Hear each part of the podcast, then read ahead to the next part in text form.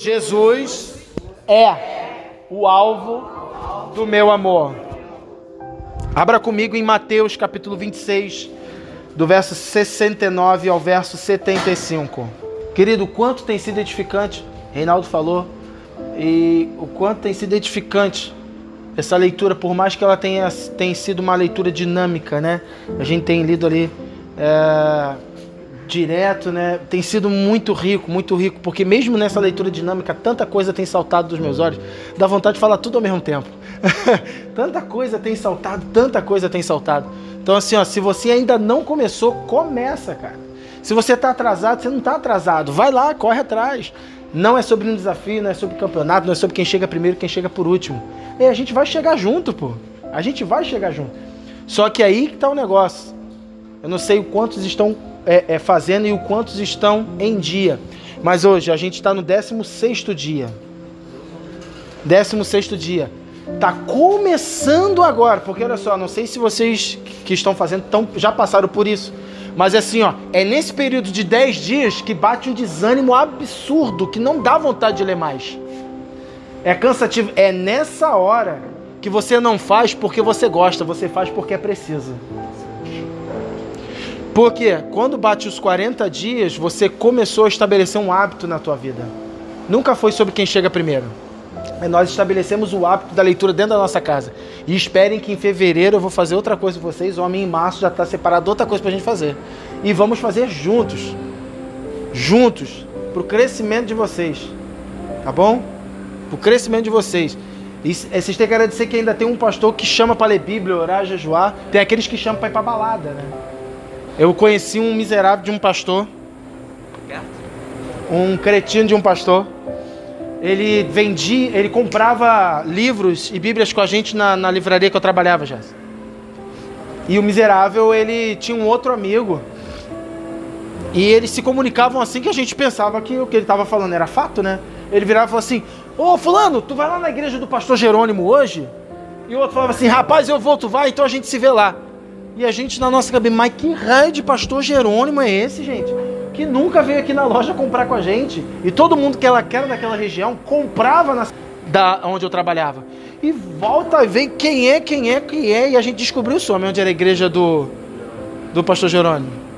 Desculpa a expressão, vocês sabem que o pastor de vocês às vezes rasga o verbo. Era um puteiro.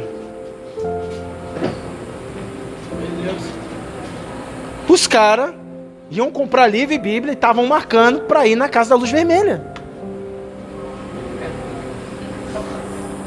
Tu tem ideia do que é isso, cara? tem ideia? Então você fala assim, ainda bem que meu pastor não me chama para ir para a igreja do pastor Jerônimo. me chama para ler Bíblia, para orar e para jejuar. E isso foi um extremo que eu vi. Mas tinha outros extremos de rodinhas que sempre falavam imoralidade. Sim ou não? Pastores, cara. Pastores. Então, por favor, esquece de orar pelo teu pastor, não. Por favor, ora por mim. Ora por mim. E quanta coisa tem saltado com essa leitura. É nessa hora que você fica assim, ó. Eu vou continuar. Tava falando aqui, Rinaldo, que quando chega no décimo dia, décimo segundo dia, bate aquele desânimo que você não quer mais ler. É um cansaço absurdo. Aconteceu contigo?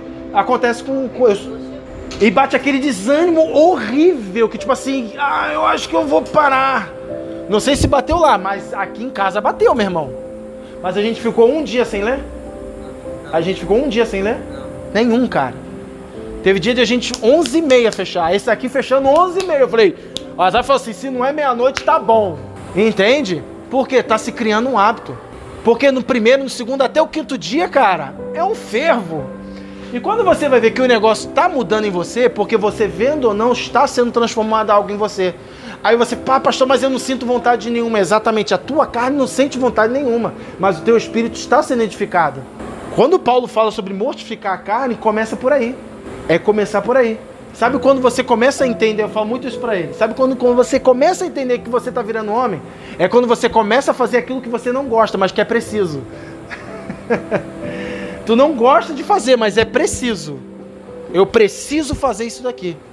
Para salvar minha casa, eu preciso mergulhar nas escrituras. Para é, é, é, manter a chama acesa dentro da minha casa, eu preciso buscar em jejum, eu preciso buscar em oração. Queridos, eu não gosto de jejuar não, queridos. Já falei isso pra você, não gosto não. E quem gosta? Eu não gosto não. Eu, eu acho maneiro o Alexandre falando em Alessandro. Tipo assim, a Alessandra fala assim, ó oh, pastor, o Alexandre tá furioso lá. E quando é o dia dela fazer, pastor, nem chega perto, porque a Alessandra tá soltando marimbondo lá. Porque tá em jejum.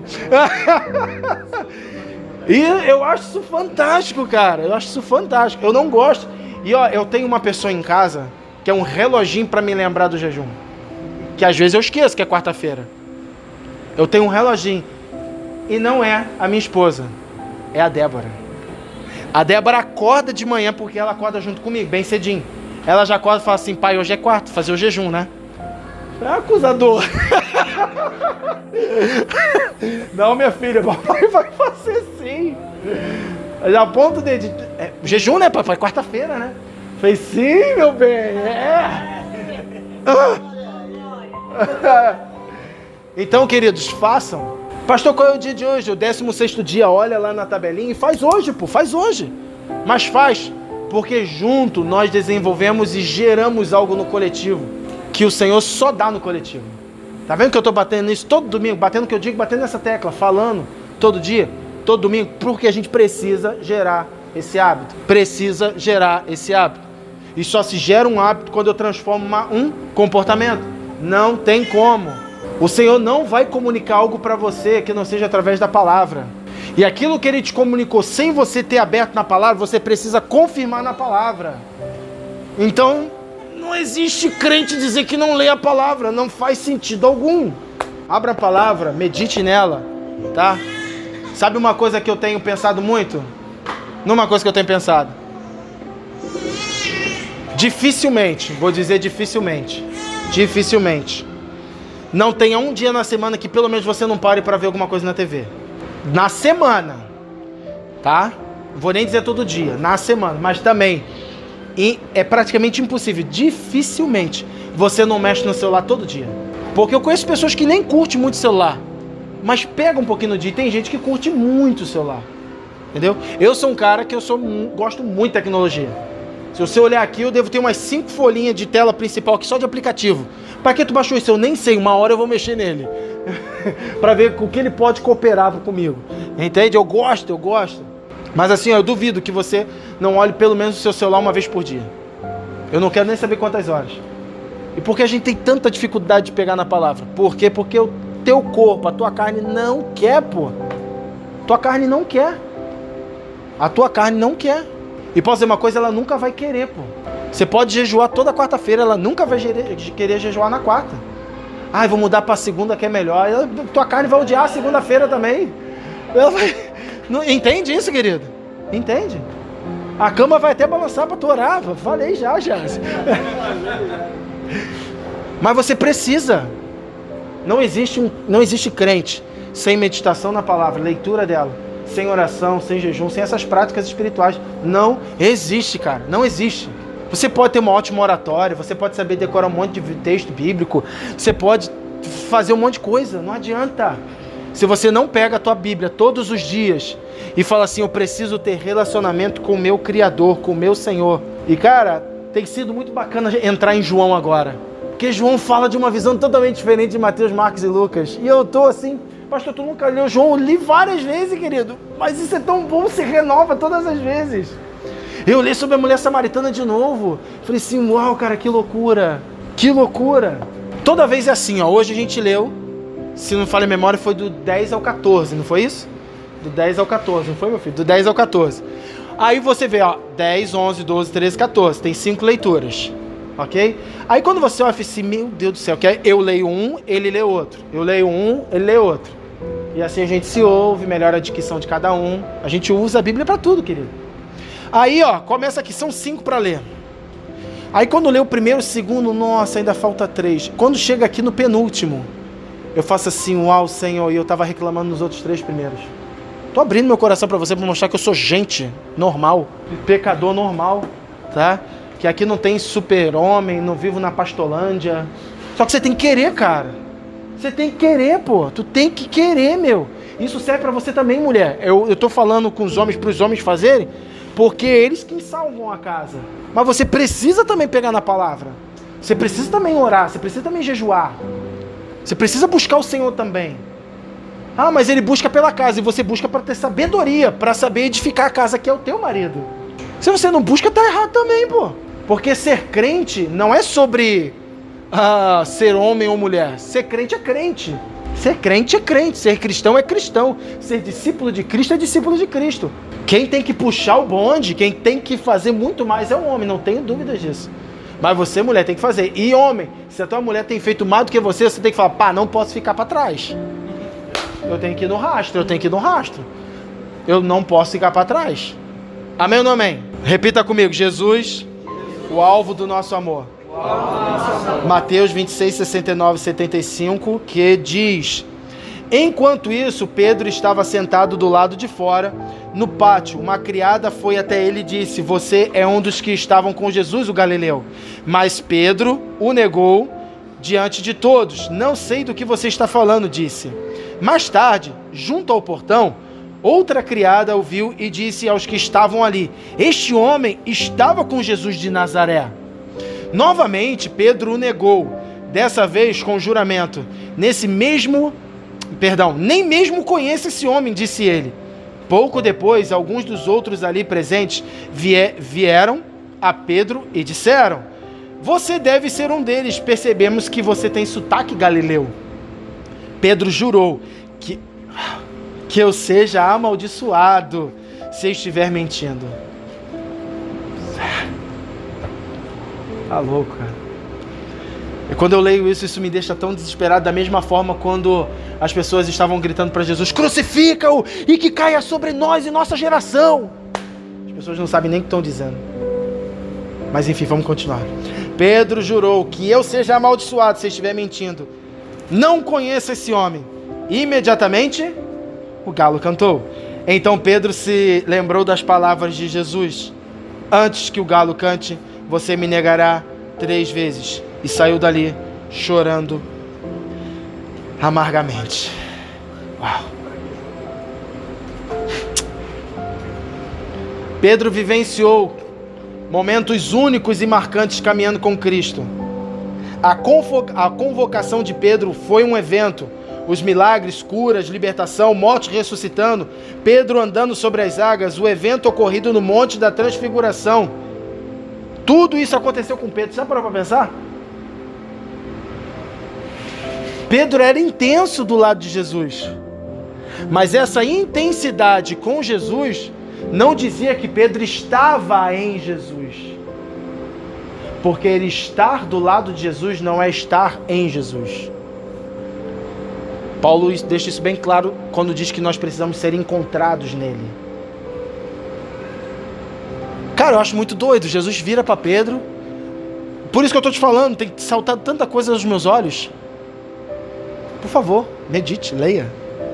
Leia, cara. Conheça o seu Jesus. Como falar sobre ele se eu não conheço a biografia dele? Jesus vira para Mateus e fala assim: levanta e segue-me. Cara, Mateus vai e levanta, cara. Aí é nessa hora que eu vejo Lucas falando, e, eu acho que Mateus deve ter visto isso. E os seus olhos como chama de fogo. Como é que eu não vou resistir a esse, esse olhar? Como eu não vou resistir a esse olhar? Eu preciso levantar e ele está me chamando. E foi a mesma coisa com, com Pedro. Pedro virou para Pedro: larga tudo aí, ó. Vem, que eu vou te fazer pescadores de alma. O cara largou tudo, meu. O cara largou tudo. Que evento fantástico. Já parou para pensar nisso? Esse é o evento da salvação. É você largando tudo que você já fez, cara. Bebida, droga, prostituição, mentira, roubo, é, um monte de coisa. Você largar tudo, cara. Isso foi um evento, isso foi um evento. A mesma coisa com Pedro.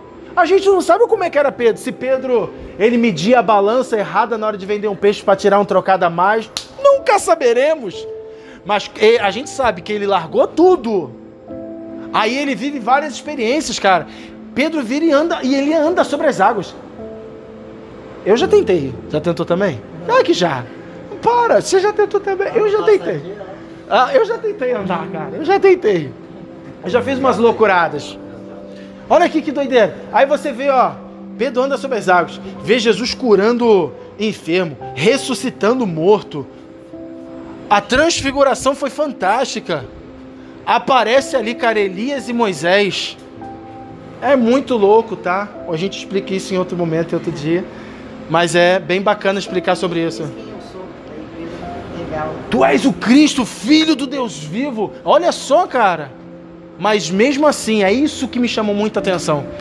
Mesmo assim, estar com ele, viver toda essa intensidade, fez ainda Pedro revelar quem ele ainda era. Um cara que negava o Cristo. Você vir na igreja todos os dias, você meditar na palavra e não deixar essa palavra trabalhar em você, você só está andando com ele. Pode ter até alguma intensidade, mas ainda você não está nele. Estar nele é muito diferente. E sabe qual é o mais louco? Que você vê que Pedro nega Jesus três vezes, ele sai dali desesperado, amargurado, cara. Amargurado. Ele foge. O único, cara, o único que fica aos pés de Jesus durante a crucificação é João. João. Por isso que João foi beneficiado e foi o único dos apóstolos que morreu de morte natural. É. Quando você está aos pés dele, muita coisa diferente acontece na tua vida. Muita coisa acontece diferente na tua vida. Aí, ó, Pedro vivendo aquilo tudo. Jesus falou: Vou ressuscitar, cara, eu vou ressuscitar. E Pedro não acredita. Pedro teve que ir lá correndo. Não, não pode ser. O caminho, cara, o caminho, na, os dois homens no caminho para Emaús, cara, é fantástico. Eu tava lendo com esse guri assim, eu falei assim, cara, como é que pode, meu? É assim mais ou menos que acontece com a gente. Eu acho que Pedro, dentro, da, dentro disso, foi um que mais teve experiências de milagre. Mais experiências, viveu mais de forma intensa. A gente lendo hoje, né? A gente lendo hoje. E você lavar os meus pés? Ah, ah. Ah, então tu não tem parte comigo. Então lava tudo, lava a cabeça, lava a mão, lava a pé. Jesus, sabe quando ele estava lavando os pés, a gente acha que é só um ato de humilhação. É Jesus falando, sabe o seguinte? Ei, deixa eu tirar essa poeira e te colocar uma rota nova nos teus pés. E Pedro estava dizendo: Não, não, não, não, não, não toque nos meus pés. Se você não deixar eu mudar a rota do teu caminho, você não tem parte comigo. Isso aqui não é técnica de pregador, não, querido. Eu não sou pre... bom pregador, não. Mas salta nos meus olhos. Eu tô vendo lá, falei Jesus, você precisa mudar a rota dos meus pés, então lava tudo. não lava só os pés, não. Lava as mãos, porque eu não quero tocar naquilo que o Senhor não quer que eu toque. Lava a minha cabeça, porque eu não quero pensar aquilo que o Senhor não pensa. Eu preciso de fato andar como o Senhor andou, falar como o Senhor falou e amar como o Senhor amou. E tem algumas pessoas que vão achar que a gente anda com peso sobre os homens. Não, querido. Esse é o peso da cruz. Você sabe o que é o peso da cruz? As pessoas usam esse texto, abre um parênteses aqui, ó. Ah, eu tenho que carregar minha cruz. Aí vocês pensam que cruz é aquele esposo que não se converteu, é aquela esposa endemoniada, que, o, que a cruz é aquela doença que você carrega. Ah, a cruz é a pobreza que eu tenho. Ah, eu não tenho dinheiro. Isso não é cruz, não tem nada a ver. Isso nunca foi e nunca será cruz. Porque olha só, quando Jesus fala que você tinha que carregar a cruz, ele está falando para um povo, certo? E o que, que era a cruz para o povo romano? Morte, crucificação, mas o que, que simbolizava? Hã? Humilhação, vergonha. Era a morte mais horrível que tinha uh, no Império Romano. Tanto em dor, tanto uh, uh, em humilhação, tanto em vergonha. Então Jesus estava falando assim: ei, carregue a cruz. Você vai ser humilhado, você vai ser envergonhado Pode lhe faltar o ar, mas você continua carregando a sua cruz. Por quê? Porque a tua vitória vai ter sabor, não vai ter sabor de mel nenhum. Porque a sua vitória, o seu galardão não é aqui, só que a gente quer receber coisas aqui. É na eternidade, querido. É na eternidade. Se tu não ouviu ainda, amado Timóteo, ouve, por favor. Se você não ouviu, amado Timóteo, eu ouço pelo menos umas três, quatro vezes na semana. Hoje eu estava esperando a excelentíssima esposa lá no dia, estava pro lado de fora segurando as bicicletas, no, o sol chegando a mim e eu no ouvido, tu porém. E eu chorando assim, cara, a moça entrando no carro, o pessoal passando, eu assim, ó. Ei, é na eternidade o nosso galardão. A nossa vitória é na eternidade. Tudo que vier aqui a mais é lucro. Amém. Tudo que vier a mais pode ser até acrescentado. Mas o que mais precioso eu posso ter é o desfrutar da presença dele enquanto nessa natureza. Que como eu já tenho dito em alguns domingos, desfrutar da presença dele com o corpo glorificado vai ser barbada. Desfrutar da companhia e da presença dele nessa natureza corrupti é, corruptível é outro nível. Pedro viveu isso tudo, transfiguração, só que ainda negou Jesus. Diga assim comigo: estar do lado de Jesus, não é a mesma coisa, de. Estar em Jesus. Vamos lá. Da mesma forma, nos momentos de pressão, o amor por Jesus será provado. Caberá a nós permanecermos em fé, declarando nosso amor por Ele em atitudes práticas, sem atitudes mirabolantes. Segundo a multidão, Pedro estava com Jesus, parecia com ele, pertencia ao grupo dele, mas ainda assim foi necessário consolidar o amor e o compromisso com Cristo em um nível mais profundo. Ou seja, você pode estar no meio do povo dele, você pode falar até como ele, você pode se parecer com ele, mas o Senhor vai te fazer passar por situações para te aprofundar em ser encontrado nele. Ele vai te colocar em algumas situações que você vai pensar até que é o diabo. E o diabo não tem moral para isso não. É Deus. É Jesus te colocando nesse lugar para você se aprofundar num relacionamento com ele. Porque olha só, venhamos e convenhamos. Quando você encontra você encontra Jesus, na verdade ele lhe encontra. Quando você entrega a sua vida para Jesus, aquele evento é fantástico. Você sai dali num domingo à noite ou no culto que você entregou a tua vida para ele você não sabe como é que vai ser o dia seguinte, você só quer Deus. É assim ou não foi? Não foi assim com vocês? Você no dia seguinte você só quer Deus. De algum jeito ou de outro, né, Mari? Eu quero Deus, cara. Eu quero Deus de algum jeito. Eu vou mergulhar em Deus e tal. É aquela coisa, Jesus, Jesus, Jesus. Só que começa o dia a dia, porque salvação é um evento. Aí aqui, ó, tá no dia a dia ali, ó. Aí você começa a ver que não é tanto aquilo como você pensava que era. Você até vem na igreja, você se parece com o povo dele, você se parece com Jesus, até fala como ele, mas ainda não está nele. Sabe quem consolida isso dentro de nós? Repita assim comigo: o Espírito Santo. É o Espírito Santo que vai consolidar isso dentro de nós. Sabe por quê? Olha que loucura. Pedro ainda não acreditava que Jesus tinha ressuscitado, meu. Que cabeção, cara. Pensa num cabeção. E Jesus vem e aparece.